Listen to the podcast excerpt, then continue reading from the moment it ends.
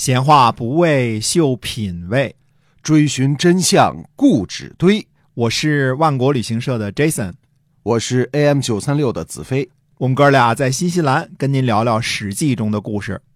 各位听友，大家好，欢迎收听由新西兰万国旅行社的 Jason 为您讲的《史记》中的故事。我们呢，这个有一个万国到家的一个网上购物平台。对了，嗯，我们现在呢，旅游的各项产品呢都恢复了，嗯大家可以来新西兰来玩，来找万国啊。。对，但是你如果说不想出来玩的时候，别忘了在我们万国到家买东西，哈哈，先领券儿，哎，领了优惠券之后呢，然后再去看我们的东西啊。哎，买东西呃便宜是吧？主要是牛羊肉嗯啊，有这个红酒啊、白酒嗯红葡萄酒和白葡萄酒。对啊，然后呢，还有什么呢？还有呃，是这个上应季的水果，哎，哎、还有牛羊肉、海鲜啊，都是好东西。都是好东西。嗯，你看，待会儿把你也带成保定味儿了。接着还是讲《史记》中的故事啊。好，哎，上回我们说了，周勃和灌婴呢，先用道德问题啊，这个攻击一下陈平，对吧？嗯然后呢，又抛出一颗炸弹。紧接着呢，他们还继续努力，嗯、说了另外一件事儿。他俩说呀，说现在啊，大王让他担任尊贵的官职，令他监护驻军。臣听闻呢，陈平接受诸将的贿赂，啊，贿赂多的就给好的职务，贿赂少的就给差的职务。陈平 这个反复无常的乱臣啊，愿大王明察。哦，这次说的是贿赂。哎，是的，啊，如果说前面什么盗扫啊和经常换老板的，这属于私德的范围，那么贿赂呢，就是完全不同性质的问题了、嗯啊。而且周勃和灌婴呢，给出了伤害指数啊，钱给的多就好，给好差事儿；给的少就是差一点的差事儿，这不就是贿赂嘛，吧？对吧，嗯、这是可能造成恶果的啊。那使用这样的人，嗯，汉军就完蛋了，都是无能之辈，都是金钱贿赂得来的官儿嘛啊，所以贿赂呢才是攻击陈平的重磅炸弹。嗯，呃，周勃和灌婴呢也都深知，嗯、这话一说呢，那刘邦一定会调查陈平。那真的调查了吗？哎，至少刘邦呢就开始怀疑陈平，嗯嗯，就招来魏无知责问。啊、魏无知说呢，说我所说的呢是他的才能，陛下所问的呢是品行。嗯，呃，现在如果有人跟尾生一样守信，跟孝义一样的有孝心，但是无关战局的胜负，陛下哪里有闲暇使用这样的人呢？嗯，楚汉相争，我推荐的是善出奇谋的人，只关心他的计谋是否能够啊对国家有利。嗯，至于私通嫂嫂、接受贿赂，嗯，这有什么？我有什么好说的呢？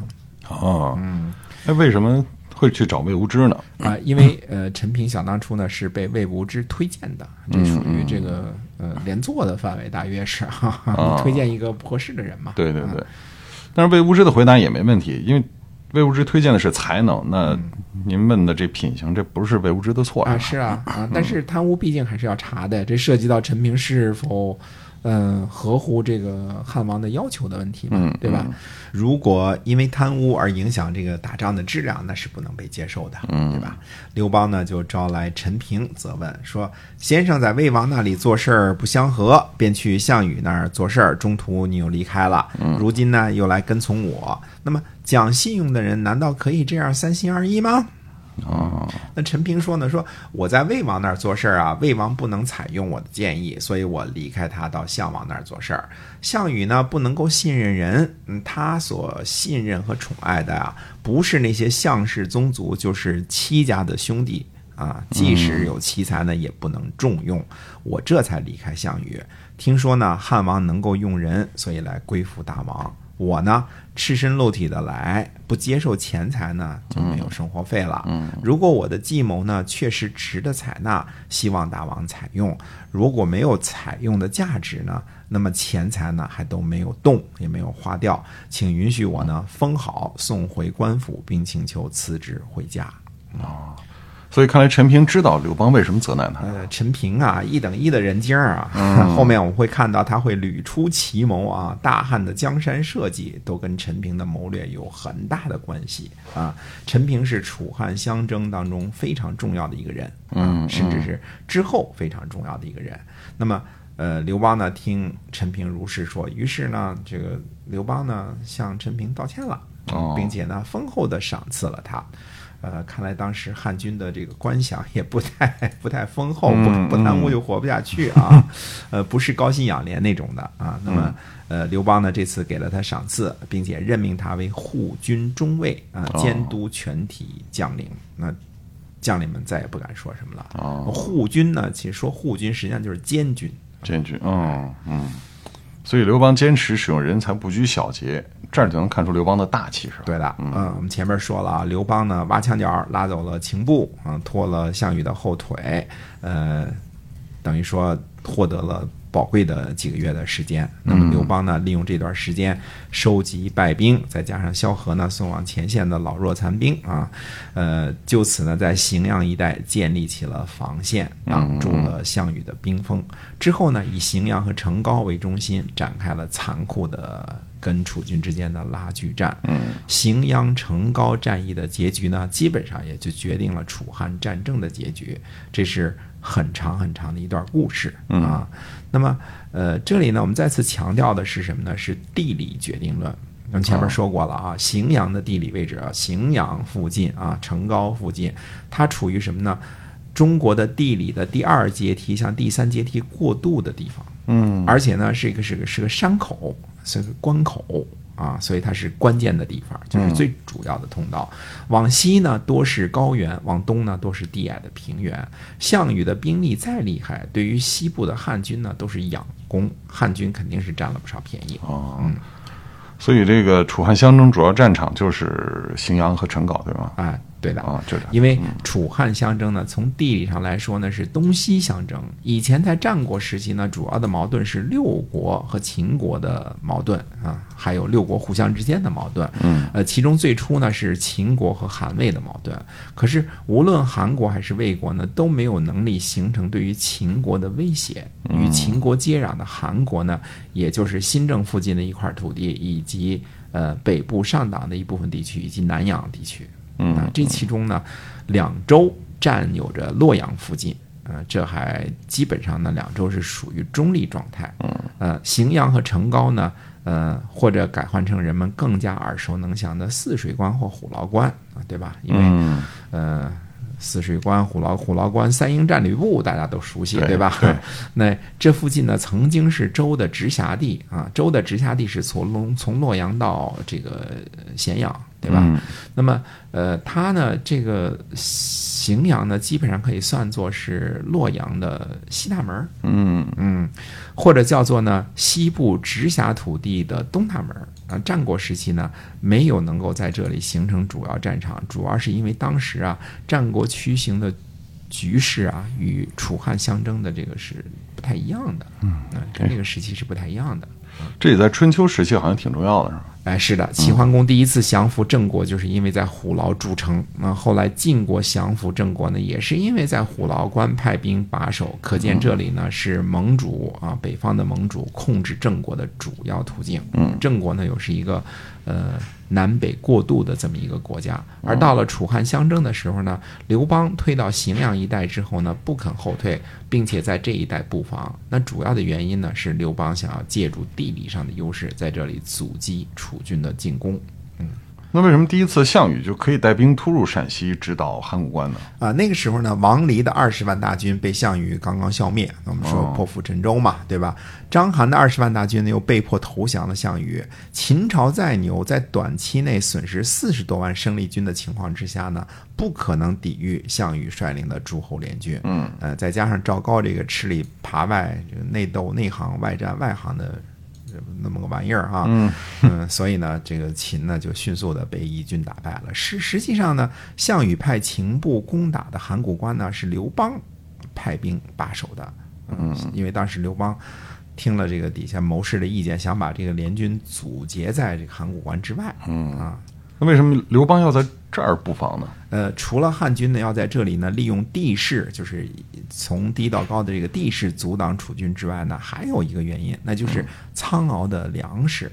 呃，那么敖仓呢是呃秦朝刻意建立起来的啊，嗯嗯，一个巨大的粮库。嗯，靠近这里呢，大军可以不用忧虑粮草问题。那到了这里呢，汉军就建立起了一定的强度的防线，阻挡住了楚军的迅速攻击。双方呢，在荥阳一带形成了拉锯战。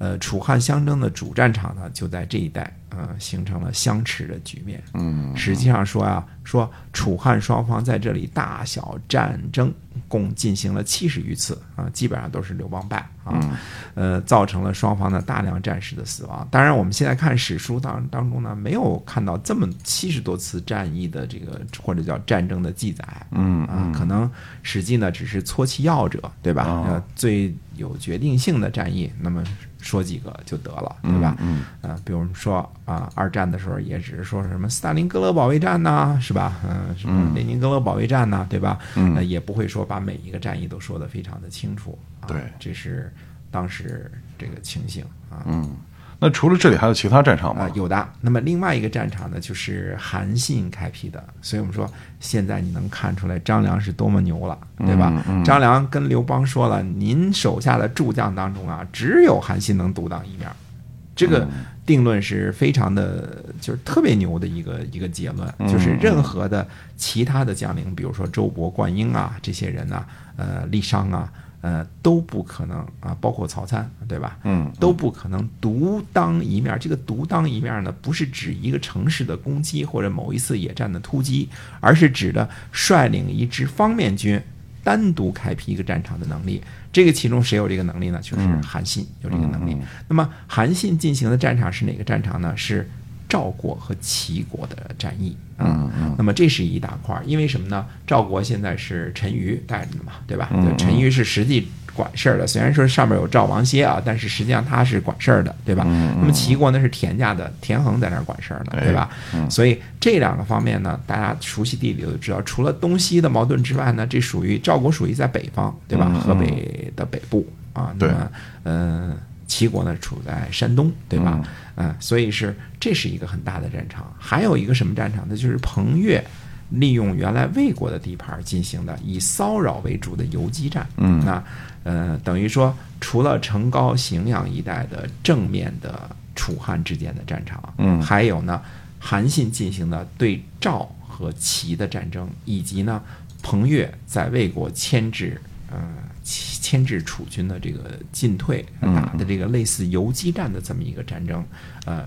我们以下的几期故事呢，都会围绕着主战场和韩信的北部战场，以及彭越呃游击战，那么交叉着讲，让大家呢就能够更加详细的了解一下楚汉相争的战争的始末，以及什么时候是转折点的到来，什么时候呃。这个中间呢是很复杂的政治、经济、军事、文化各方面交融的这么一次大战。当然，楚汉战争，嗯、打完了之后，中国的人口呢损失了将近呃差不多呃一半儿吧，啊，就是至少是一千万到一千五百万的人口，呃，这是相当残酷的战争。你想打仗打七十多次，嗯，每次战争死人都是很多的。现在军器武器也发达了，对吧？打的也更惨了，对对吧？没错。哎，那么这些个战役和争夺到底是怎么样一步步具体进行的？那么接下来的时间跟大家继续分享。好的，感谢大家的收听，记得万国到家微信搜一下啊，我们下期节目再会。再会。